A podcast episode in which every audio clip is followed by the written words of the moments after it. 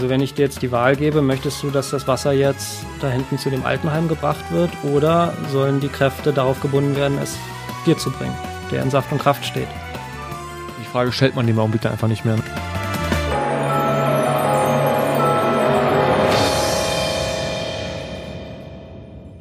Liebe Hörerinnen und Hörer, willkommen zurück zum Children of Doom, dem Festival Podcast.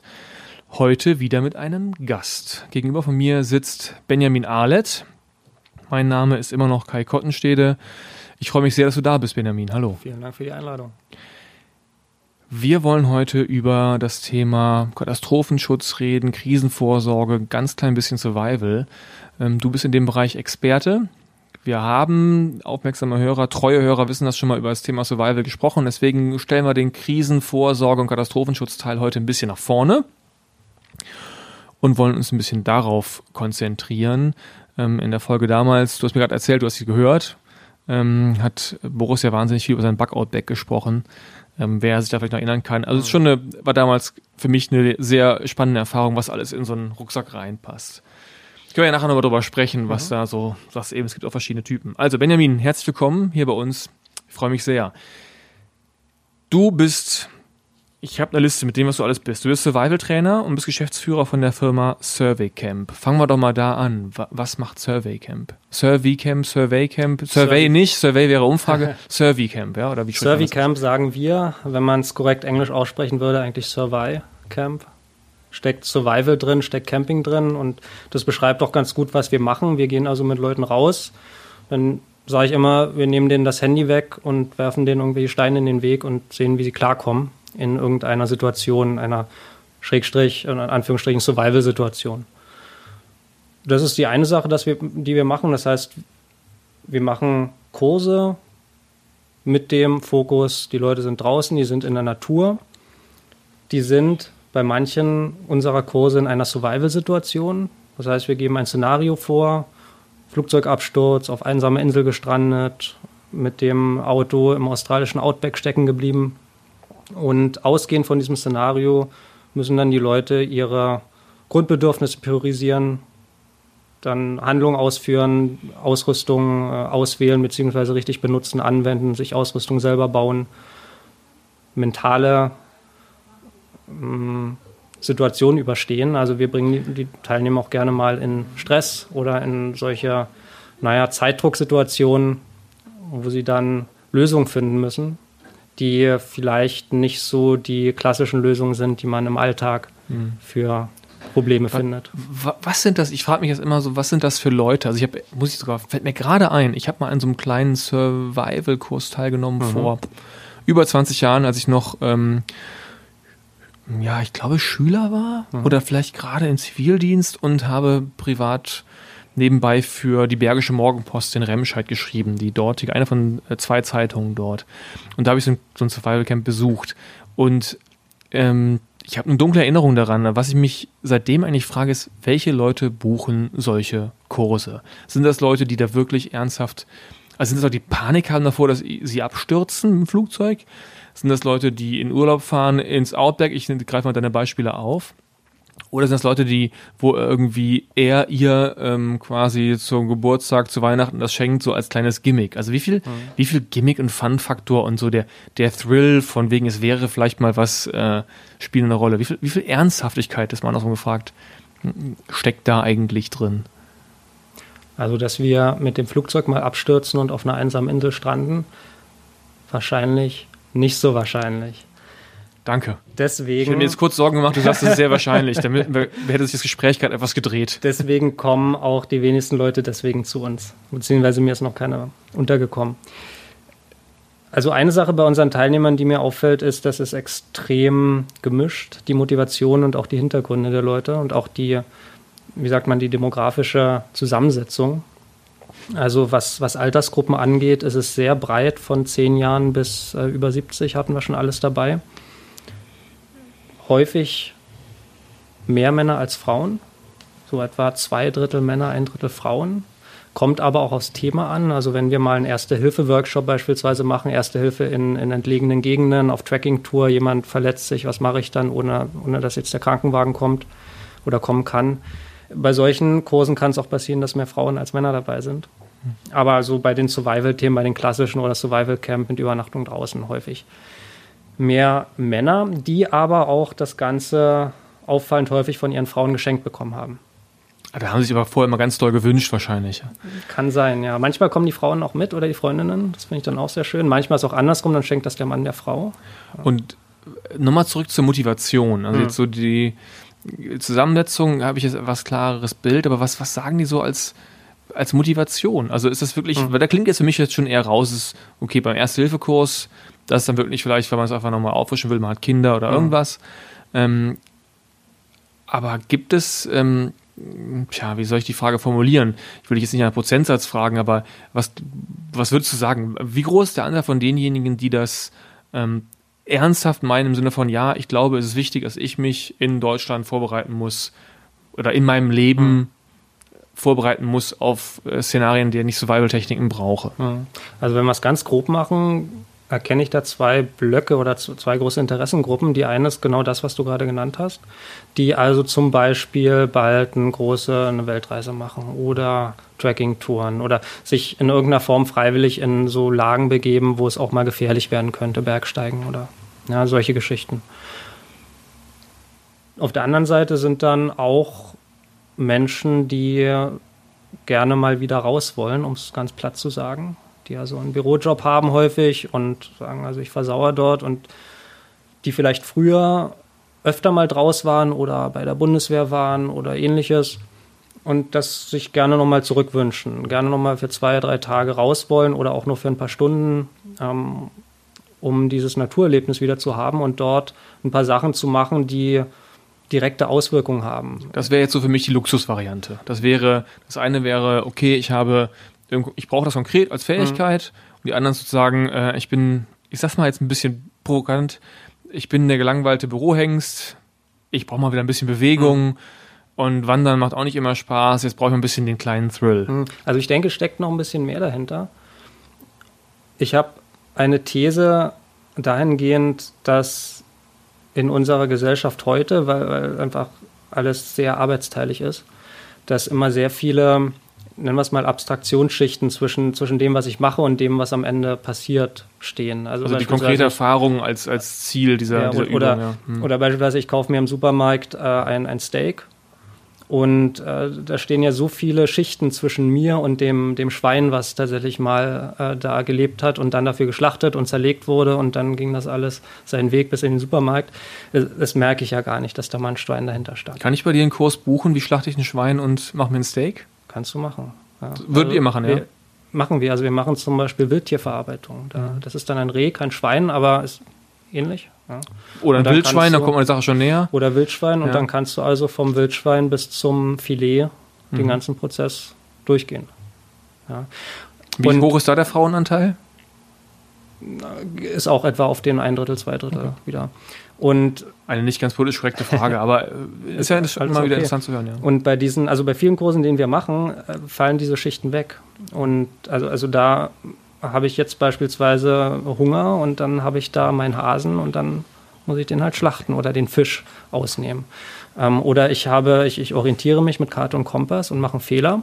Und dann hat das sofort Auswirkungen, nicht nur auf mich, sondern auf die ganze Gruppe, die jetzt nämlich nochmal zwei Kilometer zurücklaufen mhm. muss. Mhm. Und ich denke, dass dass es ein, ein tiefes Bedürfnis von vielen Menschen ist, diese, diese, diese Direktheit, dieses direkte Feedback zu haben von ihren Handlungen zu dem, was das dabei rauskommt. Und das, das können wir liefern bei, bei unseren Kursen. Dann wäre das ein Stück weit, ähm, und bitte mich jetzt nicht, das nicht despektierlich verstehen, aber wie so eine Art äh, Therapiekurs für die zivilisationskranken Menschen. Ich spitze ein bisschen zu und will meine das erstmal nur analytisch. Mhm. Also das ist sozusagen, ich verstehe das ja. Meine Mutter, die Geschichte meiner Mutter, die noch auf dem Hof groß geworden ist als Bauerstochter, ähm, die weiß, die kann mir noch erzählen, wie ein Schwein geschlachtet wurde. Mhm. Also und die haben sich immer gefreut aufs Ringelschwänzchen, denn das war immer die Delikatesse, mhm. die Kinder bekommen haben. Und ähm, also natürlich nicht roh und das ist verloren gegangen, das ist natürlich richtig. Und sozusagen sich sowas, wenn ich richtig verstehe, sich diese die Direktheit der Erfahrung, wahrscheinlich geht es auch um, um Spüren, hm. ähm, mehr Kontakt zu dieser Natürlichkeit. Selbstwirksamkeit. Selbstwirksamkeit ist vielleicht hm. der bessere Begriff. Natürlichkeit ja. ist immer ein sehr schwieriger, hm. ähm, ähm, auch ein bisschen romantisierter Begriff. Wie bist du denn dazu gekommen? Ich habe eben im Vorgespräch dich gefragt, wo du herkommst und hast du gesagt, ja aus Sachsen, da Oberlausitz, mhm. wo der Wolf über die Grenze gekommen genau. ist. Und dann war direkt meine Frage, war das der Grund, warum du jetzt Survival-Trainer bist? Das ist nicht der Grund, nicht der Wolf direkt, aber die Gegend, wo ich aufgewachsen bin, hat, denke ich, ein bisschen was damit zu tun, denn da gibt es eine Sache ganz viel, nämlich Landschaft und alles andere nicht so sehr. Also ist man als man muss halt äh, arbeiten mit dem, kind was da ist, ne? oder äh, oder äh, ja in, in dem Alter ja angehalten, dann auch viel draußen zu machen. Mhm. Also meine meine Kindheit habe ich dann häufig hm, draußen verbracht und äh, wir, ich hatte auch das Glück in meinem Dorf, äh, sogar unten in dem Haus, wo ich gewohnt habe, da war zu dem Zeitpunkt ein so ein Secondhand-Armee-Kleidungsshop und wie man da gab es auch die bisschen Grundsatz, ja, diese alten, was früher NATO-Shops hieß auch. Kennst du den Begriff? Nee, den kenne ich nicht. Das war, also ich komme ja aus Westdeutschland, mhm. da war das dann wirklich wahrscheinlich dadurch geprägt, dass kommt die Grenze doch nochmal ins Spiel. Mhm. Da hieß er wahrscheinlich wirklich NATO-Shop. Ja. Also hieß er NATO-Shop, ähm, wo man sich dann irgendwie, genau, eine Zeit lang waren so Armeehosen innen, genau. hat man sich so diese BW-Hosen gekauft, hießen die, glaube ich, mit den Seitentaschen und mhm. so Geschichten, ja. Und da habe ich wohl als kleiner Steppke nicht wenig Zeit verbracht mhm. und die Verkäufer waren genervt. Und jetzt bist du in Berlin äh, seit zehn Jahren, sagst du, und hast das Ganze genau. mal aus dem aus der Region, aus dem Land in die, in die Großstadt gebracht. Ja, ich habe ja dann erstmal einen anderen Pfad noch genommen. Mhm. Also dann, als, als meine Jugendzeit losging, dann habe ich eher die Zeit vor dem Computer verbracht und weniger vor dem Baum draußen. Und äh, habe das dann auch erstmal weiterverfolgt. Ich bin nach Berlin gekommen zum Studieren und habe Spieledesign studiert. Ach, Game Design ja. für Computerspiele. Ja. und jetzt machst du Spiele draußen. jetzt mache ich Spiele draußen und das ist äh, faszinierend. Also ich. Was kann man da mitnehmen an, an Wissen aus Spieledesign? Das hat ja auch viel mit, mit mhm. wahrscheinlich mit Storyentwicklung mhm. zu tun, solche Themen. Was nimmst du mit an deinem Wissen aus dem Spieledesign in die Konzeption deiner Kurse? Überraschend viel. Ja, das überrascht mich jetzt gar nicht. ich, ich habe das eben im Vorgespräch gar nicht mitbekommen, dass du, wir haben ja gar nicht ja. darüber gesprochen, aber ähm, jetzt, also leuchtet mir sofort ein, dass mhm. man da quasi ähm, da viel mit übernehmen kann. Aber hast du ein Beispiel dafür? Ja, zum Beispiel, dass Spiele, gute Spiele, sind direkte Feedback-Systeme. Ja. Das heißt, ich drücke einen Knopf und irgendwas passiert. Und das wenn ich ist den ja Knopf das, drücke so, und nichts passiert. Das ist ja das, was man am Spielen hält. Genau. Und wenn das bei einer, vor allem, vor allem wenn es draußen in der Natur passiert, wenn das also bei einer Aktivität der Fall ist, ich mache irgendwas und kriege sofort ein Erfolgserlebnis, dann macht das sehr viel Spaß. Ja, und das äh, nutzen wir natürlich bei unseren Kursen, also dass wir das Ganze, ich nenne es mal pädagogisch so aufbauen, dass wir klein anfangen, dass es viele Erfolgserlebnisse gibt, dass wir immer schwierigere Dinge dann machen mit mhm. den Teilnehmern und äh, dass sie also so viel Freude am Lernen haben, Spaß am Lernen haben, aber auch gleichzeitig bei vielen unserer Kurse so einen gewissen ernsten Hintergrund, dass der dann nicht aus dem, aus dem Blick kommt. Ja. Das heißt, wenn du so einen Kurs designst, denkst du auch immer noch sozusagen ein bisschen an die Logik eines Computerspiels.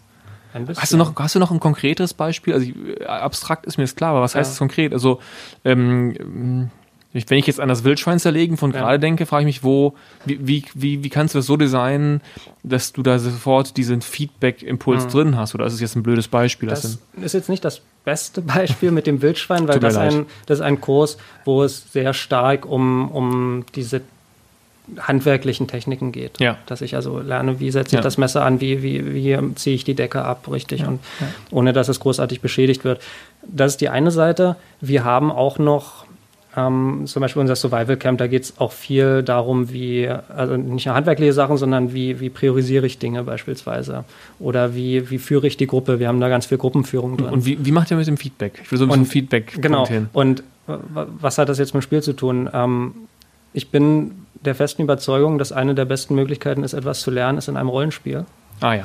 Und bei vielen unserer Kurse machen wir ein Szenario oder ein Rollenspiel. Also geben, geben vor, es ist das und das äh, ist die Ausgangssituation und das und das hast du jetzt dabei und das sind die Regeln und mhm. jetzt kommen damit klar auf die mhm. Spitze getrieben. Wir haben mal eine Zeit lang so ein, ein Zombie-Escape-Game gemacht. Mhm. Ähm, und, und das war das ist ja sehr Children of Doom mäßig. Das war also für mich zu designen, ja. nur teilweise anders als jetzt ein äh, Rätsel-Adventure im Computer, ein ja. Point-and-Click-Adventure zu designen. Ja. ja, verstehe ich.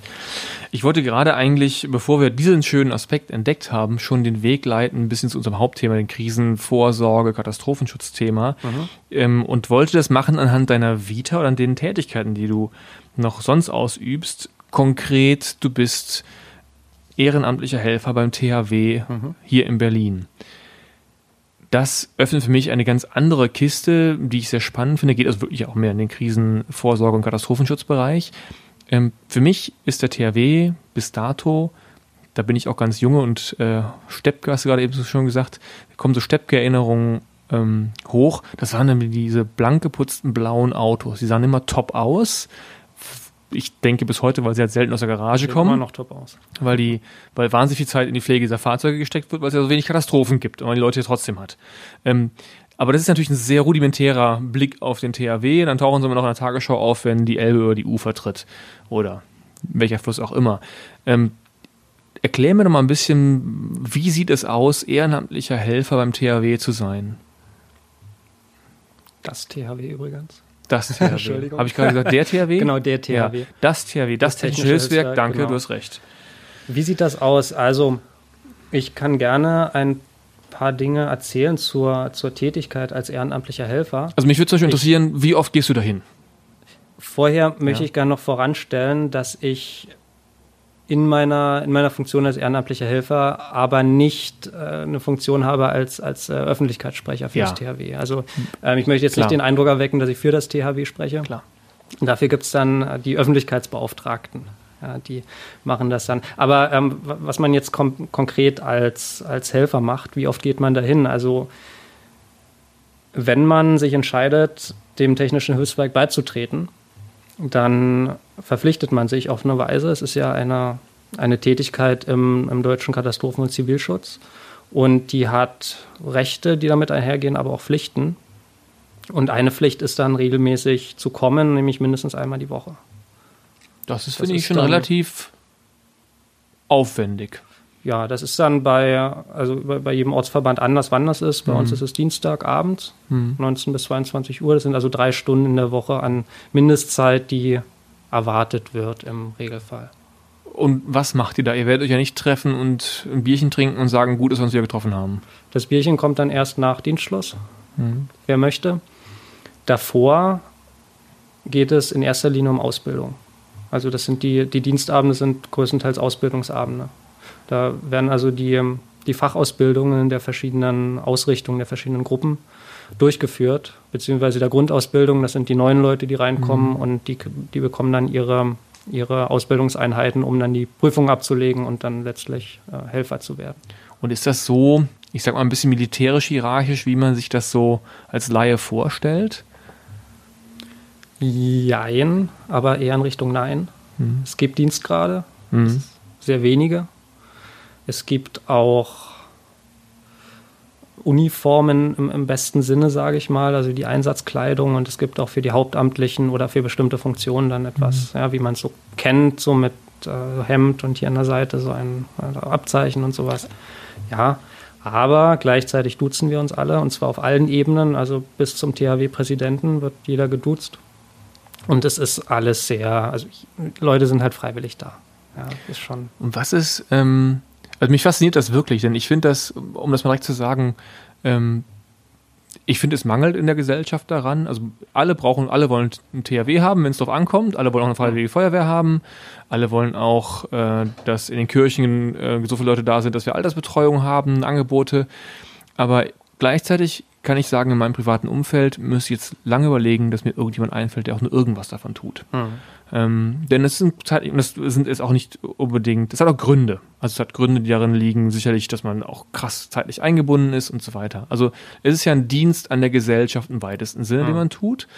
Ähm, jetzt bin ich jemand, der nicht glaubt, dass der Dienst einer Gesellschaft alleine als Motivation funktioniert. Hm. Ähm, ein Stück von Deal muss da drin sein. Ich kriege natürlich auch was davon, wenn ich sagen kann, ich tue einen Dienst in der Gesellschaft. Das ist natürlich etwas, was einen auch motiviert. Das ist ja auch zu Recht etwas, soll, sollte man und solltest du und darfst du auch, finde ich, vollen Rechts stolz drauf sein.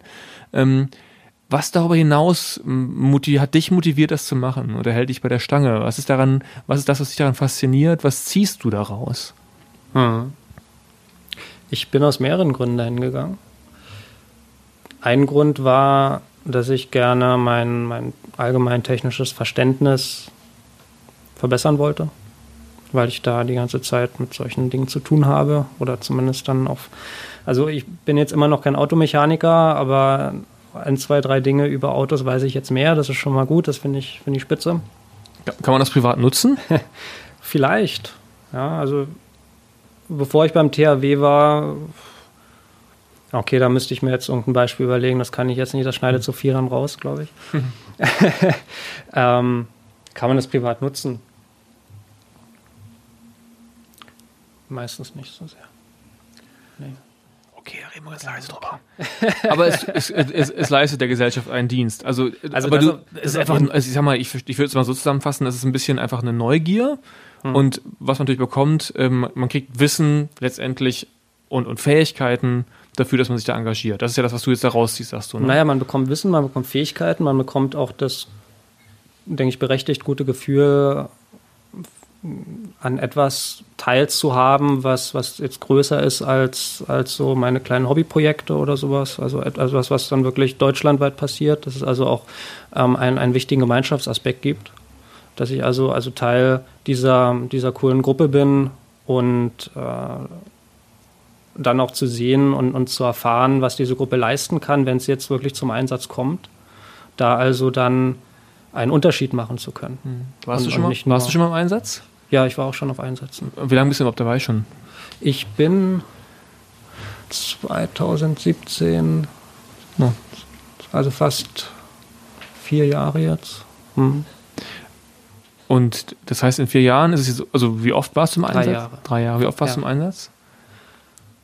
Wie oft war ich im Einsatz? Ich habe keine Strichliste geführt. Aber ich habe immer so Gefühle dafür, aber ich hätte jetzt vermutet, das kommt irgendwie alle paar Jahre einmal vor. Aber es klingt jetzt nach mehr. Ein bisschen häufiger schon. Also wir nehmen auch an, an Feuerwehrbereitschaften teil. Das mhm. bedeutet, dann äh, wird das THW an einem Samstag oder an, an mehreren Samstagen im Monat äh, teilweise gerufen anstelle der Feuerwehr, wenn es jetzt nicht um Brände geht. Das sind ja dann auch Einsätze. Und so kommst du schon auf mehrere Einsätze im Jahr, wenn du das möchtest. Ja. Kann auch sein manchmal, dass in einem Jahr mehr kommt. Wir hatten 2000 17, da war ich allerdings noch in der Grundausbildung, die ganzen Hochwasserereignisse in Berlin, ja. den, den Starkregen. Und ja. da ist es dann ein bisschen häufiger rausgegangen ja. als in anderen Jahren.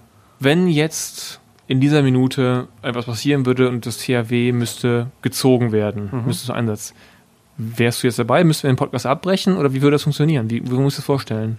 Jetzt gerade könnte das THW mich nicht erreichen, weil ich mein Handy auf lautlos gestellt habe. In der Tat ist aber über Handy dann. Für den Podcast. Die, das ist Nur für dich. Ja, aber in der Tat, das ist sehr ehrenwert. übers Handy, also ja. mit, mit vielleicht gab es früher auch mal Biber, weiß ich nicht, aber mittlerweile hm. wird das dann übers Handy gemacht. Also dann ruft der, der Gruppenführer direkt an und fragt, ob du kommst. Also ob du es gerade vertreten kannst. Und wenn du es vertreten kannst, da kommen wir wieder zurück zum Anfang, dann hast du auch, hast du dich der Verpflichtung auferlegt, das dann auch zu tun. Das ist dann dieser graue Bereich, wo es dann wahrscheinlich sehr schwer auch teilweise alles abzuwägen. Also wenn ich überlege, ich müsste jetzt los, mein Handy wäre nicht auf lautlos, wäre so, puh, ja, hm, kann ich heute noch, ich hatte eigentlich, oh ja, gut, na dann.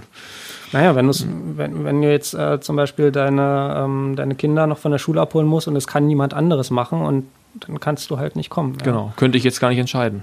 Hm. Ne? Also das ist so eine, das müsste ich erstmal rumtelefonieren. Hm. hm.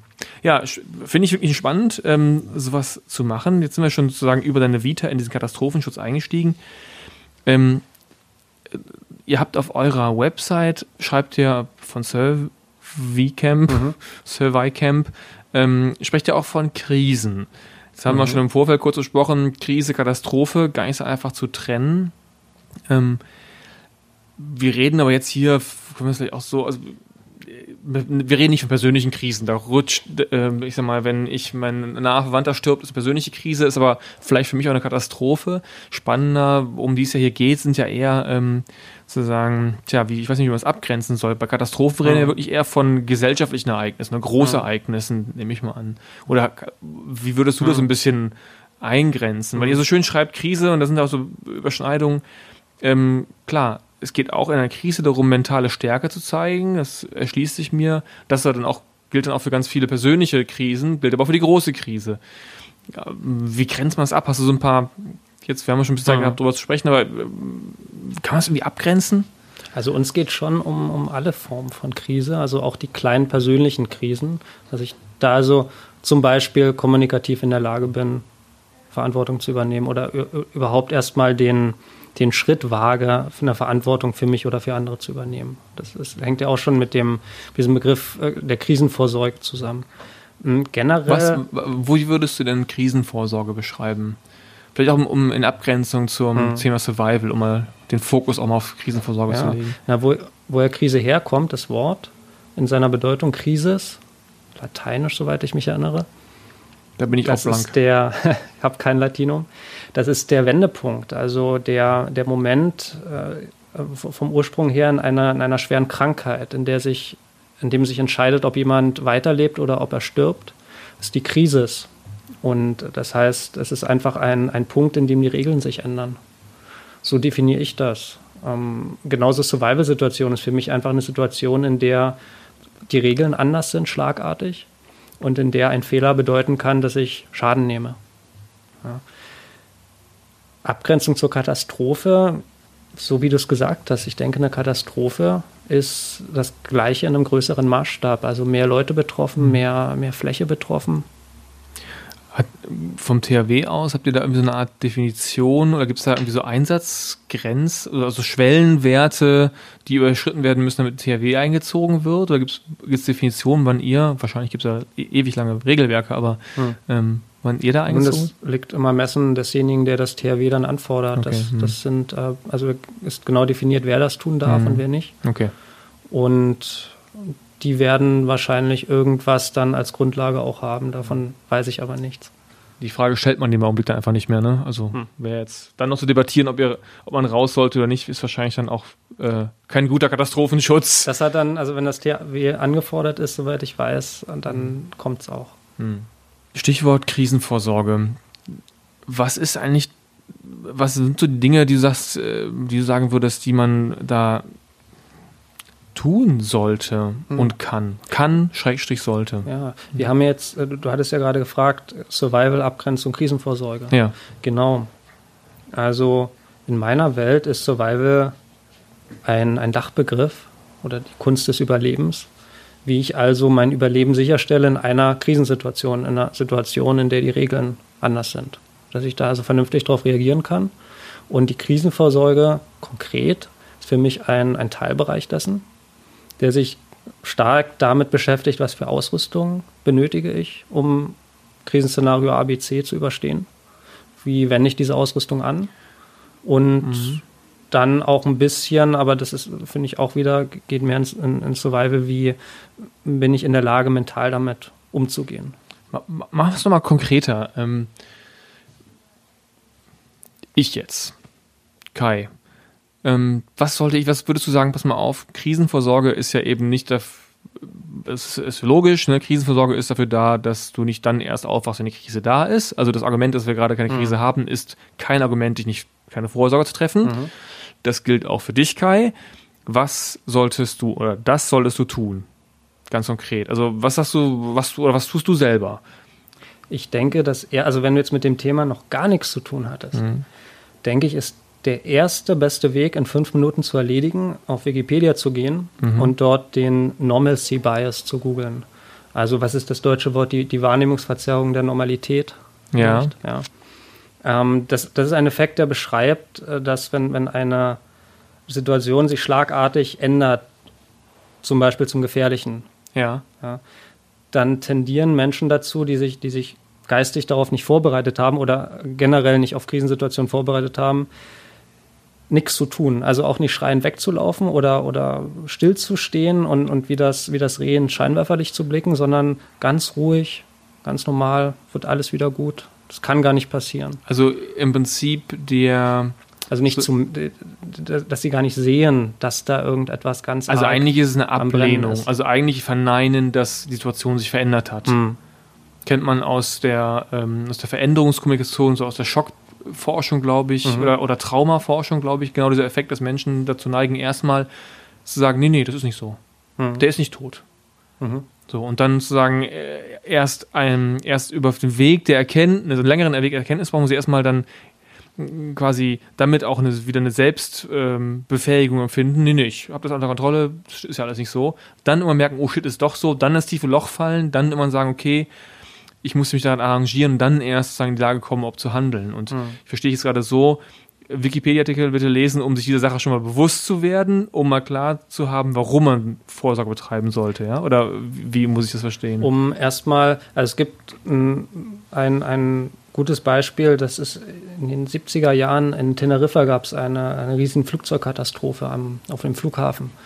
Und dass eine Maschine praktisch auf dem, beim Starten ähm, in eine andere reingekracht. Und die eine Maschine war komplett weg, da konnte niemand mehr gerettet werden. Die andere stand aber am Boden, hat gebrannt. Und das heißt, was die Leute machen mussten, ist aufstehen, zu den Flügeln rennen, runterspringen. Gerettet. Haben einige gemacht. Und was sie dann nachher erzählt haben, war, dass nicht wenige Leute einfach nur sitzen geblieben sind. Die hatten kein Problem, irgendwie aufzustehen, die hatten kein Problem, die haben sich nicht irgendwie an ihrem, an ihrem Gurt verheddert oder sowas, die haben einfach nicht begreifen können, dass etwas so Schlimmes gerade passiert, dass sie gleich sterben könnten. Und wenn ich jetzt einen Wikipedia-Artikel lese, dann ändert das ja nicht dieses Verhalten, sondern es ist der erste Schritt, sagen, überhaupt zu verstehen, dass es so ist, richtig? Zu wissen, dass es diese, diese, diese, diesen, diese Reaktion des Gehirns gibt, ist der beste Schritt, um was dagegen zu tun. Denn die, mhm. was anscheinend auch funktioniert hat, wieder bei diesem Beispiel, wenn Leute, die aufgestanden sind zum, zum Ausgang, äh, zum Flügel gelaufen sind, wenn die dann die anderen so angestoßen haben oder ähm, an den Schultern gerüttelt haben, dann haben die anscheinend reagiert und haben dann gemerkt, huch, hier ist was, ich muss raus. Ja, und diese Fähigkeit zu haben, dann sofort zu merken, hier ist irgendwas ganz schlimm, ich muss jetzt irgendwas machen. Mhm. Das ist so, finde ich, das Erste und, und vielleicht auch das Wichtigste, das Grundlegendste für die Krisenvorsorge. Das heißt, wenn ich das nochmal zusammenfassen darf, so eine Art mentales Einstellen mhm. auf die Tatsache, dass Krisen, dass Katastrophen eintreten können, ist mhm. ein ganz entscheidender Faktor. Eine mentale Befähigung. Ja. Oder die Bereitschaft dazu, es, mhm. es zu akzeptieren, dass sowas passieren kann ganz spannender neuer Punkt, der mir noch gar nicht so klar war. Ähm, und da ist es jetzt ja nicht mit dem Lesen eines Wikipedia-Artikels getan. Wie, wie, was muss man denn? genau, wie, wie, wie, wie kann ich denn diese mentale ähm, dieses darauf einstellen, diese mentale Haltung entwickeln. Mhm. Dass ich nicht derjenige bin, der im Flieger sitzen bleibt, wenn er brennt. Nun, als nächstes ist es, denke ich, gut, sich über die Grundbedürfnisse Gedanken zu machen. Also Grundbedürfnisse, die ich in einer Krisensituation habe. Was ist so das Grundlegendste, was ich brauche, um zu überleben? Das ist aber jetzt ja schon dann auch faktische Ausstattung, auf die du willst, ne? Also ich sag mal die Taschenlampe mit der Batterie. Nee, das ist Taschenlampe ist kein Grundbedürfnis? Oder, also ich, wollte, ich wollte uns so ein bisschen auf dem, ähm, haben wir das Mentale jetzt schon geklärt? Also komme ich, was, mhm. äh, ich habe das Gefühl, du hast ja, du hast mir jetzt gerade gesagt, Kai, pass mal auf, ähm, du bist sehr wahrscheinlich derjenige, oder könnte sein, dass du sitzen bleibst, wenn der Flieger brennt. Das hast du gesagt. Ja, ja, gut, das sage ich, sage es mal durch die Blume. Nehmen wir mich mal, ich, auf mich kann man jetzt hier, darf man mal draufhauen, das bin ich es. Mhm. Deswegen solltest du einen Wikipedia-Artikel lesen, dann steigt die Wahrscheinlichkeit, dass du aufstehst. Aber das ist, glaube ich, mhm. jetzt noch nicht. Jetzt sagen wir nochmal, was müsst ihr noch tun, ähm, um meine Wahrscheinlichkeit zu steigern, da aufzustehen? Mhm. Also, es gibt eine vielleicht unendliche Anzahl an Krisensituationen, die eintreten können. Klar, also eben, ich kann mich jetzt nicht auf die konkrete vorbereiten, genau. sondern ich muss ja in eine, in eine Haltung kommen, irgendwie mehr dessen bewusster zu sein. Ich, vielleicht gibt es ja auch nichts, aber ich, ich habe mich gerade gefragt, das kann ja nicht so gewesen sein, den Wikipedia-Artikel genau, zu lesen. Deswegen, dann, dann sind wir schon praktisch drin in der, in der Ausbildung von, von allgemeinen Fähigkeiten, nenne ich es mal. Ja. Eine allgemeine Fähigkeit, die sehr wichtig ist, ist vielleicht auch das, was am häufigsten falsch gemacht wird bei unseren Survival-Kursen, das ist die Priorisierung von, von Bedürfnissen. Okay. Also beispielsweise habe ich gerade zu, Recht äh, zu Unrecht unterbrochen? Weiß ich nicht. Na gut, erzähl mal weiter. Also, okay, Priorisierung der, der, der Bedürfnisse, ja. Genau. Was zum Beispiel in einer, in einer Krisensituation kein Grundbedürfnis von mir ist, das ist Nahrung. Was aber häufig so als erstes, äh, wenn wir sagen, als Szenario Flugzeugabsturz, was machst du jetzt, was wollt ihr jetzt als erstes, ja, was musst du essen suchen? Komme ich locker zwei, drei Wochen ohne aus brauche ich jetzt nicht. Ja, ich habe andere Grundbedürfnisse, zum Beispiel, dass ich äh, vor der Witterung geschützt bin. Wenn, Also man, man sagt ja, du kommst drei Minuten ganz gut ohne Luft aus, dann drei Stunden kommst du aus ohne Schutz vor der Witterung, wenn die Sonne kracht oder der Wind äh, oder, oder der Schnee oder der Regen. Und äh, dann bin ich halt tot. Nach. So, und dann geht es immer weiter. Also es, wir sagen immer, es gibt sieben Grundbedürfnisse des Überlebens. Und erstmal zu wissen, was sind diese Grundbedürfnisse und äh, die in die richtige Reihenfolge zu bringen, je nach Situation. Wenn ich im brennenden Flugzeug sitze, habe ich nur ein Grundbedürfnis, nämlich meine körperliche Unversehrtheit. Dann muss ich da raus. Und nochmal jetzt wieder zu der mentalen Frage zurück. Das heißt, wenn ich mich mit diesen Themen beschäftige, mhm. so verstehe ich das jetzt, und je bewusster ich mich damit beschäftige, so wie ich das jetzt gerade mit dir zusammen tue, mhm. desto klarer habe ich das. Also die Wahrscheinlichkeit mhm. steigt jetzt, wäre die These, wenn ich im Flugzeug sitze, weil wir darüber gesprochen haben, mhm. nach diesem Podcast, ähm, dass das anspringt. Also die Beschäftigung mit dem genau. der Blick in den Abgrund, mich quasi, der mentale Blick in den Abgrund, ähm, mich dazu befähigt, in so Situationen schneller zu schalten, mhm. als äh, derjenige, der noch nie mal sich die Frage gestellt hat, was mache ich eigentlich, wenn? Absolut. Deinem Gehirn ist es ja anscheinend egal, oder fast egal, ob du jetzt eine Situation konkret erlebst oder in deinem Kopf erlebst. Du hast aus beiden einen Lerneffekt oder kannst ihn zumindest mitnehmen. Das wissen aus der Spieleforschung oder? Ob es in der Spieleforschung genutzt wird, weiß mhm. ich nicht. Aber aus der Hirnforschung. Und deswegen kann es schon einen Unterschied machen, ob du dich jetzt, ob du dir einfach einen Gedanken darüber machst. Also ich fahre jetzt gerade mit dem Auto und dann sehe ich da rechts im Straßengraben auch ein Auto, aber auf der falschen Seite, er liegt auf dem Dach. Und was sind jetzt die Schritte? Was mache ich dann jetzt? Was ist das Erste, woran ich denke? Und was dann halt gerne vergessen wird, ist die Eigensicherung. Und das wird deswegen häufig vergessen, weil sich nicht gerne darüber Gedanken gemacht wird. Wenn ich, wenn ich jetzt in die Situation käme, was würde ich jetzt Schritt für Schritt machen? Also halten wir mal fest, Krisenvorsorge ist ein ganz entscheidender Teil der Krisenvorsorge ist die mentale Beschäftigung mit ein, einer möglichen Krise an sich. Hm. Also da, da hm, fängt es hm, an, ja? Ja, ja. Ich sage jetzt Jein oder zögere ein bisschen, weil es jetzt auch so klingt oder so interpretiert werden kann, dass man sich die ganze Zeit äh, Krisen visualisieren soll und vorstellen soll. Und darum geht es natürlich nicht. Also du lebst auch nicht ständig Was in der Gefahr, du lebst nicht, um, lebst nicht ständig in der Sorge, dass hier gleich ja, das Haus um, zusammenbricht. Um, um, um, das in eine Metapher ja. zu packen, mhm. der, der Pilot, der äh, steigt mit seinem Fallschirm zusammen ins Flugzeug ein, aber er nimmt ihn nicht mit ins Bett, wenn er abends nach Hause geht. Ja. Ja. Deswegen, also ich halte es für, für sehr nützlich, sich ein bisschen Gedanken zu machen über Krisen und über Krisensituationen und was ich generell dort machen würde in so einer Situation. Um, umso öfter man sich Situationen vorstellt oder einfach einen Film schaut, wo auch irgendwas passiert, macht man sich den Gedanken, was hätte ich jetzt getan in dieser Situation? Und man wird merken, dass die Handlungsmuster sich irgendwann ähneln. Also, dass es am Ende darum geht, bestimmte Körperbedürfnisse oder Prioritäten zu erfüllen, äh, Grundbedürfnisse zu erfüllen und die zu priorisieren. Und dem, naja, dem, dem Grundsatz äh, zu folgen, irgendwas zu tun, ist meistens besser als nichts zu tun. Wenn wir nochmal jetzt einen Schritt weiter auf das Faktische kommen, ich habe hier vor mir die Liste, meine persönliche Checkliste, die habe ich damals auch schon, äh, glaube ich, im Podcast mit Boris verwendet. Zumindest mhm. hatte ich sie ausgedruckt, das weiß ich noch, ich habe sie schon mal ausgedruckt.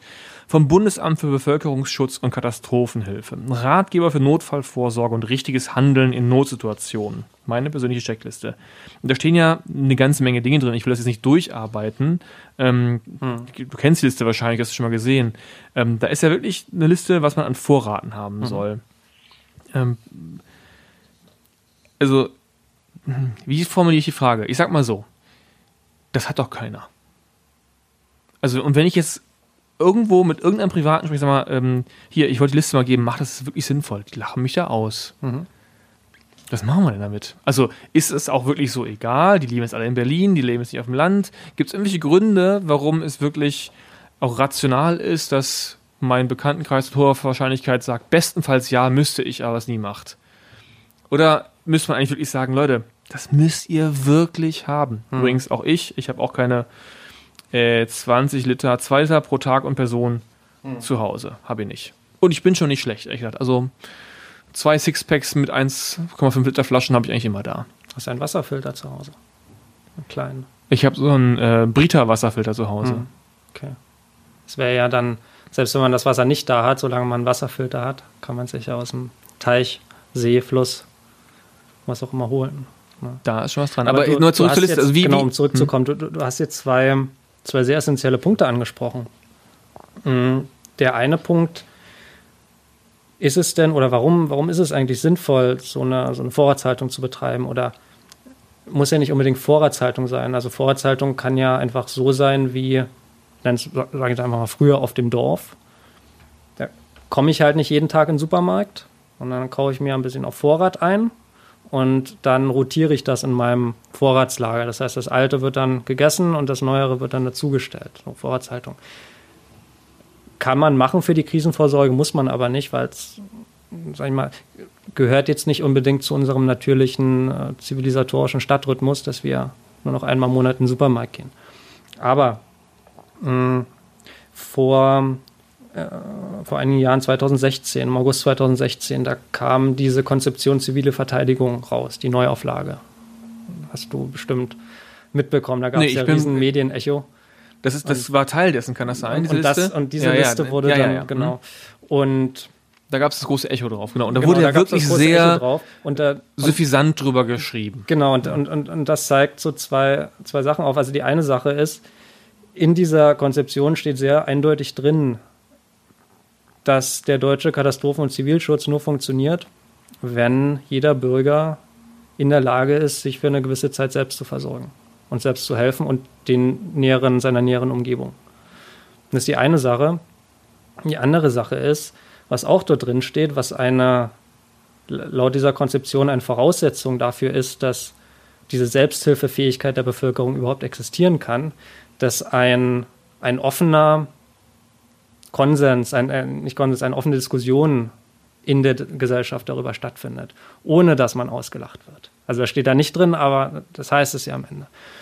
Und ja, das ist, glaube ich, noch nicht so ganz angekommen. Das mit, dem, mit der offenen Diskussion, es wird besser, habe ich den Eindruck. Aber damals, 2016, war es nicht, noch nicht so. Ja. Und die Selbsthilfefähigkeit, hm, die sagt aus, dass die, ähm, der Katastrophenschutz und Zivilschutz in Deutschland, der hat viele Aufgaben. Und bei Kai jetzt anzuklopfen, einer von 3,5 Millionen. Und in Berlin. In Berlin. Und dem Kanister Wasser hinzustellen. Also es gibt noch viele andere Aufgaben, die vielleicht wichtiger sind in dem Falle. Und deswegen ist es wichtig, dass du selber Wasser da hast, denn es wird dir niemand was bringen. Also im Klartext, sich diese Liste, also ich versuche dein Plädoyer mal zu übersetzen. Ähm, Im Klartext, sagst du schon, guckt euch diese Liste an. Die Entscheidung liegt bei jedem Einzelnen, aber die Liste ist korrekt im Sinne von, das macht schon Sinn und es ist schon Teil des gesamten Konzeptes der, der Selbstverteidigung gegen Katastrophen in diesem Land, mhm. dass jeder auch ein Stück weit für sich selber sorgt. Also letztendlich ist ja eine Frage von, wer ist verantwortlich. Man ist ein Stück weit für sich selber verantwortlich mhm. und das ist eine Hilfestellung zur Selbstverantwortung. Ich habe damals Diskussionen auch als unangenehm empfunden, muss ich sagen, mhm. denn es ist ja auch so ein, so ein ähm, red mir nicht rein in meine private Vorsorge, wenn da was passiert, äh, komm bitte, hilf mir. Mhm. Also das ist so ein bisschen so eine, ähm, äh, fand ich eine sehr unangenehme Haltung. Das ist so eine, ja, eine, Delegieren von Verantwortung an den Staat und dann auch so ein bisschen negieren, dass man selber Teil dieses, dieses gesamten Gebildes ist und nun man nicht für 3, für, für, 8, für 80, 82 Millionen Menschen alle gesorgt werden kann, wenn nicht jeder auch ein bisschen auch in dem Fall auf sich achtet und das ja letztendlich eine ganz ähm, gut gemeinte und sicherlich auch gut gemachte ähm, Hilfestellung dafür ist. Absolut, absolut. Ja, und äh, also, also wer jetzt davon, diese Checkliste ist ein guter Anfang ja, wer sich ein bisschen mehr mit dem Thema beschäftigen möchte, also wenn man da aufhören möchte an dieser Checkliste, ist vollkommen in Ordnung, denke ich. Wer sich noch mehr damit beschäftigen möchte, der, dem wird dann auffallen, dass da ähm, sicherlich noch Optimierungspotenzial ist für die persönliche Situation. Denn diese Checkliste, die hat ja den Anspruch für ja 80 Millionen, ja, das Ja, ist ja. halt der kleinste gemeinsame Nenner. Ja, und ja, das war sicherlich nicht, äh, nicht einfach, das zu produzieren. Ja. Und sicherlich wird man dann noch andere Sachen finden, die, die jetzt für die, für sich selber, für mich selber, für meine Situation Ja. noch passender sind, die ich dann entsprechend auch noch reinbringen kann. Was hältst du, da fällt mir gerade ein ganz anderes Thema ein, was auch in die Richtung geht. Ähm, wir hier bei der Messe Berlin ähm, sind angeschlossen an das CAT-Warnsystem. Es gibt ja, weil ich Mhm. weiß, zwei größere Apps, die einen vor Katastrophen Mhm. warnen. Das ist Nina und CAT-Warn. Ich glaube, beide auch öffentlich finanziert, wenn ich es richtig in, der- richtig glaube, in Erinnerung habe. Mhm. Ähm, nutzt du sowas? Hältst du sowas für sinnvoll? Generell halte ich das für sinnvoll, ja. Nutze ich das? Jein. Das Jein deshalb, weil ich es auf meinem alten Smartphone hatte und auf meinem neuen, jetzt wo du es sagst, glaube ich nicht. Also gehst du auch mit dem To-Do nach vergessen.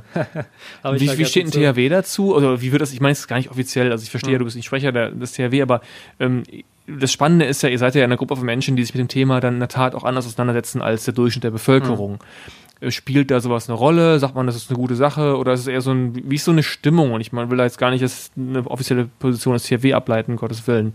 Die ist, glaube ich, klar. Da ist man wahrscheinlich sehr dafür, dass solche Apps auch existieren, auch genutzt werden. Aber bringen die was? Es gibt ja auch Dinge, die gut gemeint sind, aber im Endeffekt nicht viel bringen. Ne? Das wäre ja auch noch eine mögliche Perspektive aus äh, Sicht des Katastrophenschützers. Nun, was ist die Gefahr? Die Gefahr ist, dass ich äh, fünf Sekunden meines Lebens damit verschwendet habe, die App zu installieren. Na, ich denke, eine andere Gefahr ist, dass man sich doch verlässt. Also das ist ja auch, Hm. ähm, man macht ja sich wieder abhängiger und, und ähm, verlässt sich darauf, dass das System funktioniert, statt zu sagen, wieder die Eigenverantwortung ähm, anzunehmen, zu sagen, da hinten ist eine krasse Rauchsäule, vielleicht sollte ich mich mal informieren. Oder vielleicht mal irgendwie anders. Stattdessen guckt man kurz, ach, Kat war nichts gemeldet, pf, dann bleibe ich halt hier sitzen. Ich überspitze jetzt ein bisschen, aber die Gefahr Nun, das liegt ja in deiner Verantwortung, das zu tun oder nicht zu tun. So true. Ne? Würdest du denn so weit gehen? Ich bringe dich jetzt ein bisschen Stellung gegen Boris. Würdest du so weit gehen, ähm, dass man auch so ein Bug-Out-Back haben sollte? Also, wir haben damals ja sehr hypothetisch über das absolute Katastrophenszenario gesprochen. Ähm, sollte man, sollte Frau, den Durchschnittsbürger einen Bug-Out-Back haben? Und sollte der so groß und schwer sein wie der von Boris?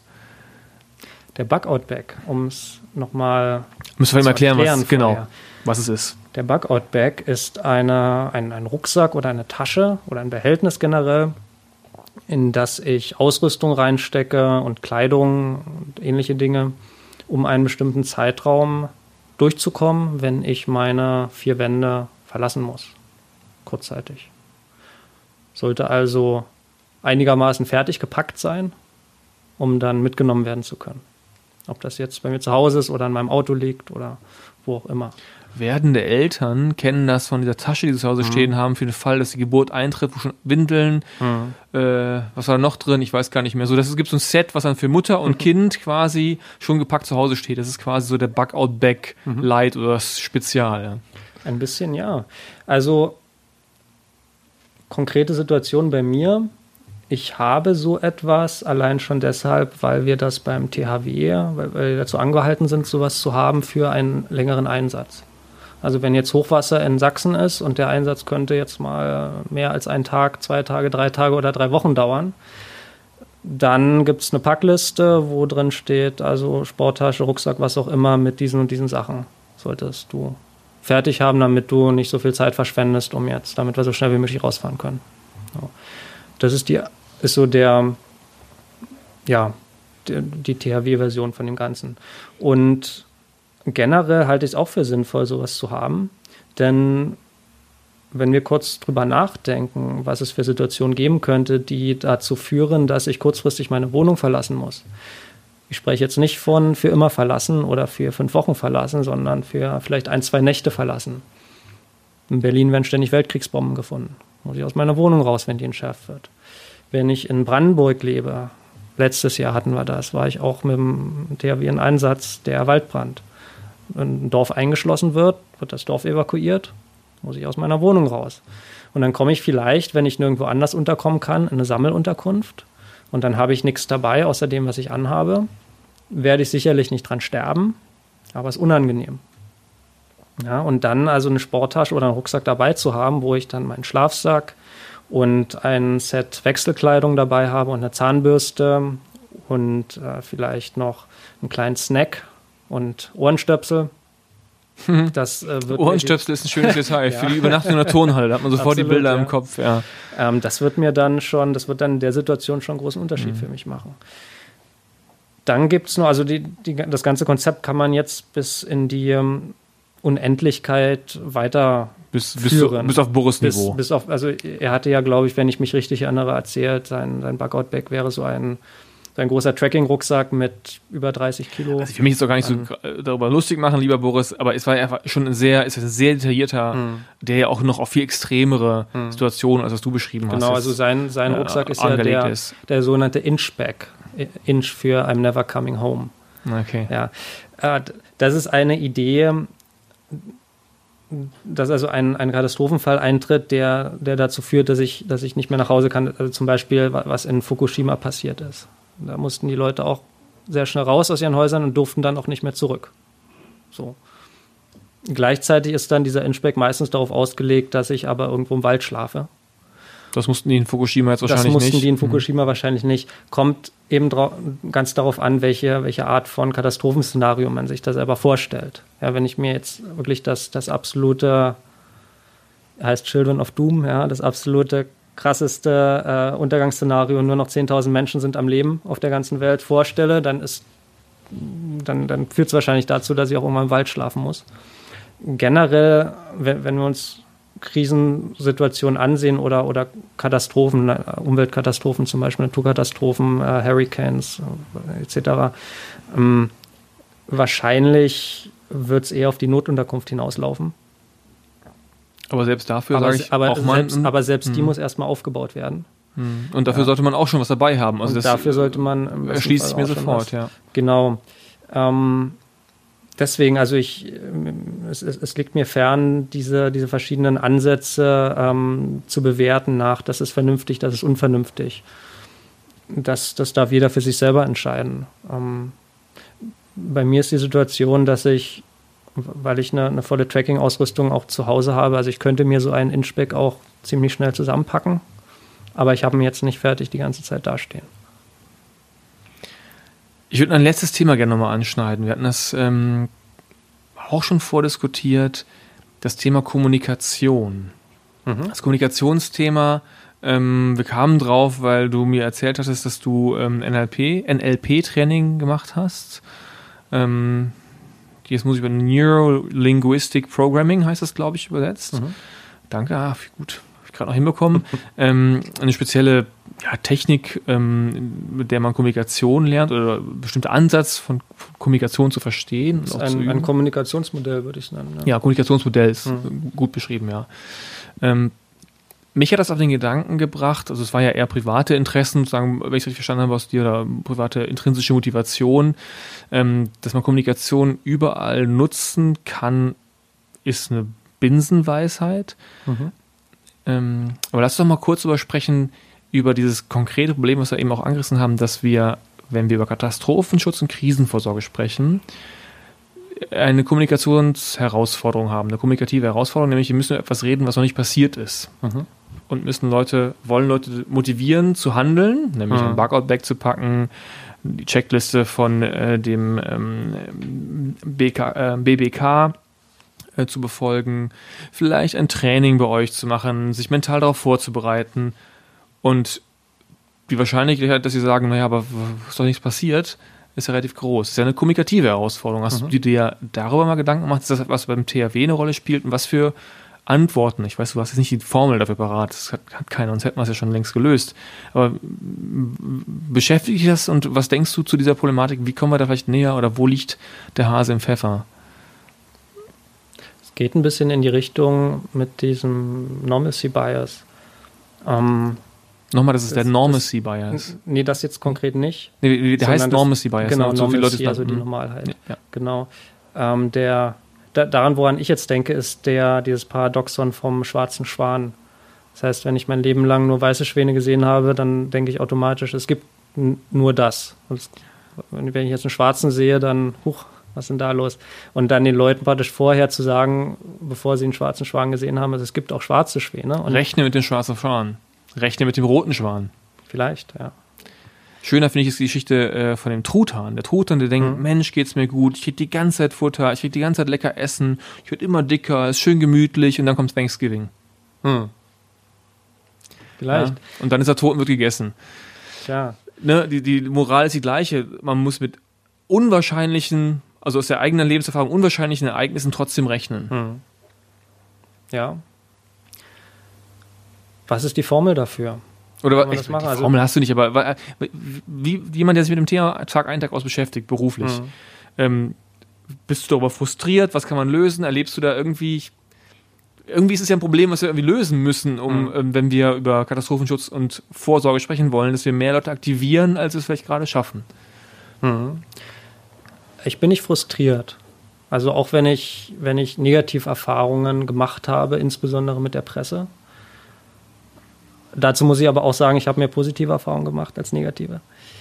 Äh, auch wenn ich diese Erfahrung gemacht habe, ich, ich bin nicht frustriert, denn äh, einfach aus dem Grund heraus, ich denke, so, sobald man sich selber erlaubt, über etwas frustriert zu sein, dann ähm, nimmt das Ganze für mich selber einen Weg nach unten und da, da möchte ich nicht landen sondern ich äh, denke, es ist sinnvoll, hoffnungsvoll auf, auf, auf so ein Thema zu schauen.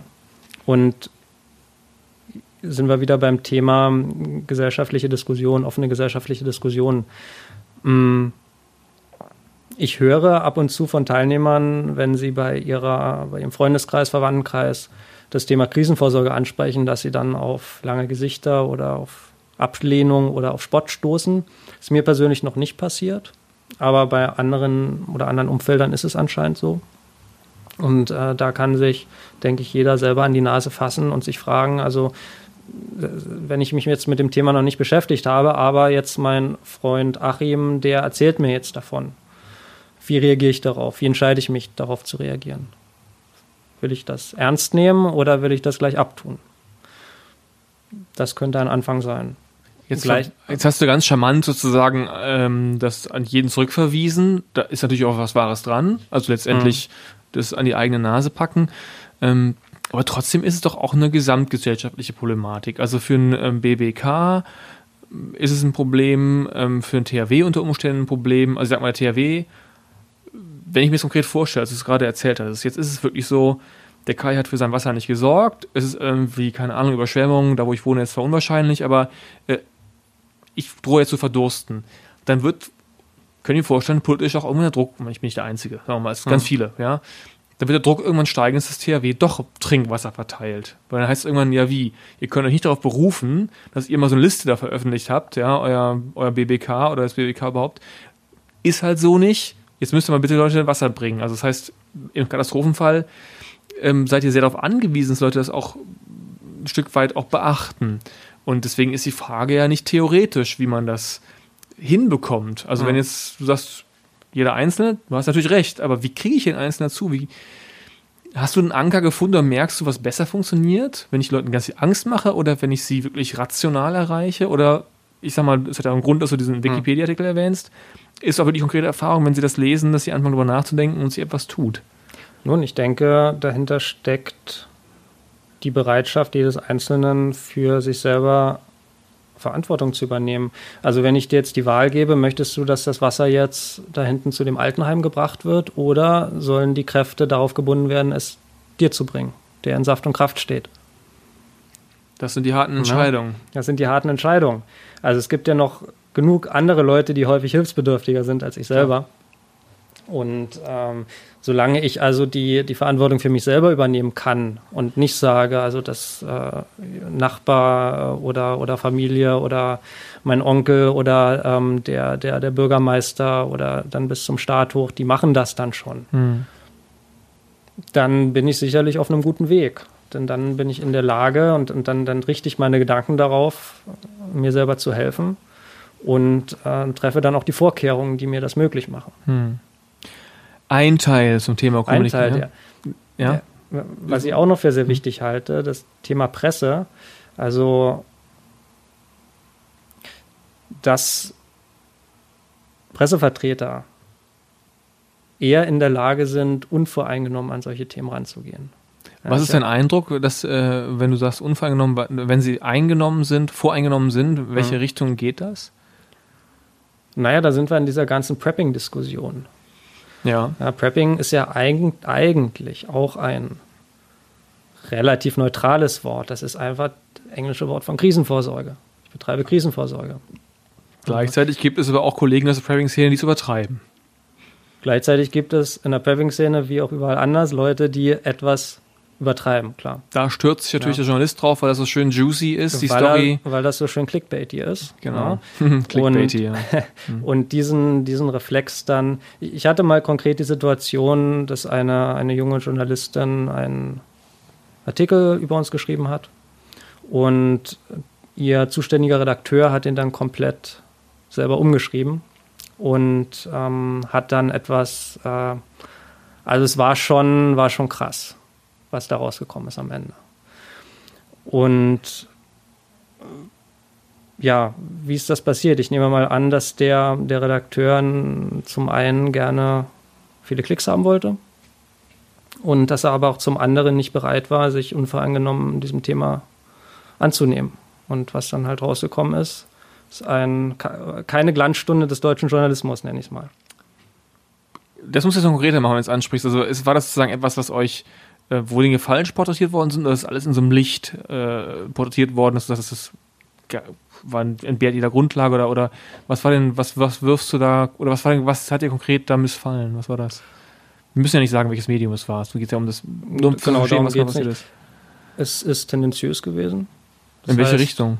In die Richtung, äh, wer Krisenvorsorge betreibt, der äh, hat erstmal eventuell psychische Probleme, beziehungsweise ist jemand, der von Angst getrieben ist. Hm und ist auch jemand, der generell dazu be bereit ist, körperliche Gewalt gegenüber seinen Mitmenschen anzuwenden. Wie war die Überschrift? Kannst du die Überschrift noch erinnern? Eine Tupper-Party für Apokalyptiker. Hm. Also auch noch ein bisschen lächerlich machen darüber. Und äh, ins Lächerliche auch noch, ja. Hm. Ja, ähm, und, und solange solche Artikel existieren oder solange, solange im deutschen Journalismus in Anführungsstrichen die Mechanismen existieren, dass sowas rauskommt oder kommen kann, wie gesagt, ich habe mehr positive Erfahrungen gemacht mit der mhm. Presse. Ähm, solange das existiert, werden wir, denke ich, keine flächendeckend offene, faire Diskussion über das Thema Krisenvorsorge haben. Und das ist dann mehr oder weniger auch der Stein, an dem dann alles Stein, ähm, komisches ähm, Bild. Stein des Anstoßes? Nicht der Stein, mhm. es ist dann der, der Teil, an dem dann alles hängt. Mhm. Oder eben nicht. Also ich glaube, man kann ähm, jetzt ist jemand, der hauptberuflich Presse- und Öffentlichkeitsarbeit macht. Ähm, also ich habe Ähnliches auch schon mal erlebt. Ähm, die, da gibt es immer mehrere Dinge. Das eine ist, sich nicht daran so, das finde ich äh, der richtige Ansatz zu sagen, ich konzentriere mich jetzt nicht auf den einen Fall. Ja, das ist eine Erfahrung, die negativ ist. Ähm, aber es gibt auch andere Fälle. Das finde ich auch mal wichtig in die Relation zu setzen. Ja. Das andere ist natürlich dieses, äh, klar, das Medienkonsumverhalten, der macht das ja weil er weiß, wird besser gelesen, weil er, weil er vermutet, es wird besser gelesen. Das ist ja das Bittere an der Sache. Mhm. Ähm, und das ist, ist, ich unterschreibe sofort, das ist ein Problem. Ähm, in der Presse- und Öffentlichkeitsarbeit ist natürlich, rollt der Ball immer zu uns zurück. Dann müssen wir es irgendwie cleverer verkaufen. Ja, das ist auch eine krasse Herausforderung, ist in der Kommunikationslogik, mhm. ja, dann muss ich es irgendwie schaffen. Die, das Bittere an der Geschichte, die du erzählt hast, ich habe es genauso mal erlebt, ist, da, wo du den direkten Kontakt hattest, wo du auch kommunizieren konntest mit der Journalistin, hatte ich, verstehe ich, hat es funktioniert. Mhm. Und dann wurde es sozusagen, dann war die Entfernung zwischen dir und der Person, die es dann nachher umgeschrieben hat oder anders entschieden hat, so groß, dass der sich auch nicht mehr verantwortlich gefühlt hat, dich aber auch nicht mehr erlebt hat und sozusagen dann diesen Dreh reinbringen konnte. Ich habe was Ähnliches mal erlebt. Mhm. Ähm, das, ist, das ist eine bittere Erfahrung, da gebe ich dir vollkommen recht.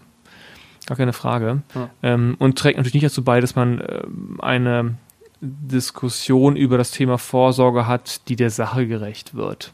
Dann natürlich jeder, wenn jeder, der sozusagen, wenn man dahin kommt, dass man sich für rechtfertigen muss, einen Survival-Kurs zu machen und sich mit dem Thema zu beschäftigen, weil man direkt in die Tupper-Party-Ecke gestellt wird, dann ist niemandem geholfen. Ja. Auf der anderen Seite ist das Thema Krisenvorsorge halt auch nicht das spritzigste. Es ist, genau, es, ist, es wird nie was Nerdihaftes ablegen, es wird es immer behalten, da müssen wir uns äh, auch ehrlich machen, das stimmt. Ähm, insofern finde, also kann man sich auch sicher nicht überlegen, was da, wie man damit umgeht. Wir haben, und da vielleicht mal so zum Abschluss, ähm, das ist ja der Grund, warum wir auch Children of Doom gemacht haben, weil wir ja dem Ganzen auch den Zeigefinger wegnehmen wollten. Ja. Wenn wir uns mit Boris, dem Gründer, darüber unterhält, ist ja genau dieses Children of Doom, dieser bewusst ironisch überspitzte Blick über den Weltuntergang, über das Extremszenario, mhm. einen schon dafür sensibilisiert, dass es da reale Probleme gibt, Heraus reale Herausforderungen, ganz riesen Spektrum, ähm, ohne dass man jetzt irgendwie das direkt so wahnsinnig ernst machen muss mhm. und auch ein bisschen den Spaß daran nicht verliert. Ähm, und es ein bisschen mit Ironie trägt, aber den Kern damit der Sache schon berührt und kommunizieren kann, ohne dass da immer der, der Zeigefinger mitschwingt. Mhm. Das ist ja die Idee von Children of Doom ähm, im Kern. Deswegen glauben wir, zumindest wenn wir nicht die Antwort gefunden haben, das können wir nicht beanspruchen, eine, Ant eine, eine Möglichkeit gefunden zu haben, mal wieder anders über so solche Themen zu kommunizieren. Mhm. Und ihr seid ja auch dabei, wenn ich es ähm, richtig verstanden habe, aus dem Team heraus, oder ihr habt zumindest vor dabei zu sein. Wir sind im Mai auch dabei. Mit genau. einem Workshop und da soll es ja auch zum Thema ähm, Krisenvorsorge gehen. Ich, ich glaube, Arbeitstitel nehme ich mal an. Ich habe hier stehen Krisenvorsorge zwischen Konservendose und Schrotflinte. Ähm, ich finde es cool, dass ihr dabei seid. Vielleicht kannst du zwei Worte dazu sagen, was ihr da vorhabt, so mal kurz anreißen ähm, als kleines Preview und so ein bisschen zum, zum Anteasern, was ihr, was wir dann so erleben können als Besucher auf, mhm. auf Children of Doom, auf dem Festival im Mai. Ja, also wer jetzt schon Lust bekommen hat, dem möchte ich gleich sagen, wir werden nicht mit Schrotflinten schießen. Aber wir werden uns dem Thema Krisenvorsorge und ich nenne es mal interaktiven Vortrag nähern. Also überlegen, Ganze nochmal durchsprechen, beziehungsweise äh, Fälle suchen, was könnte passieren, was sind so die Szenarien, für die es sinnvoll ist, sich vorzubereiten und auf welche Weise sollte ich mich vorbereiten und äh, wie packe ich meinen mein Rucksack oder wie packe ich ein, ein Everyday Carry, das ist dann so eine kleine Version davon. Mhm. Und äh, was für, ja, wie, wie, welche Ausrüstung ist sinnvoll, welche nicht so sehr, ja, was, was kann ich vielleicht schon im Baumarkt kaufen und wofür sollte ich wirklich Geld ausgeben. Hm, das wird ein also Teil sehr, sein. Und, sehr hands-on, wenn ich es verstehe. Hands, ja, also es wird auch interaktiv sein und man wird viel anfassen können. Mhm. Und es wird auch ein wenig, äh, deswegen steht da zwischen Konservendose und Schrotflinte mit, mit den Klischees. Äh, ja, wir werden noch über diese Klischees sprechen oder was häufig so mit dem Thema Krisenvorsorge, Prepping in Verbindung gebracht wird. Schön, freue ich mich. Freue mich sehr auf euren Workshop dann im Mai. An der Stelle würde ich sagen, lassen wir mal und die Anstrengung zur Krisenvorsorge, ich zumindest, da bei dir ist es ja Job, und entlassen auch unsere Hörerinnen und Hörer, nicht ohne den Verweis auf ähm, die Tatsache, dass man uns weiterhin abonnieren kann. Ich werde immer von Sophia angehalten, das in jeder Folge zu sagen. Ich tue das hiermit. Nehmt euch die Zeit, abonniert uns bei Spotify, bei Apple, wo auch immer. Wir halten streng an zwei Wochen Rhythmus fest und freuen uns darauf, euch nächsten Mal wieder zu hören. Wenn euch dieser Podcast gefallen hat, gebt uns gerne mal ein Feedback. Freuen wir uns sehr drüber. Meine Kontaktdaten findet ihr auf der Webseite von Children of Doom. Ich verabschiede mich hiermit von euch und von Benjamin Ahlet vom Servicamp. Vielen Dank, dass du da warst. Vielen Dank.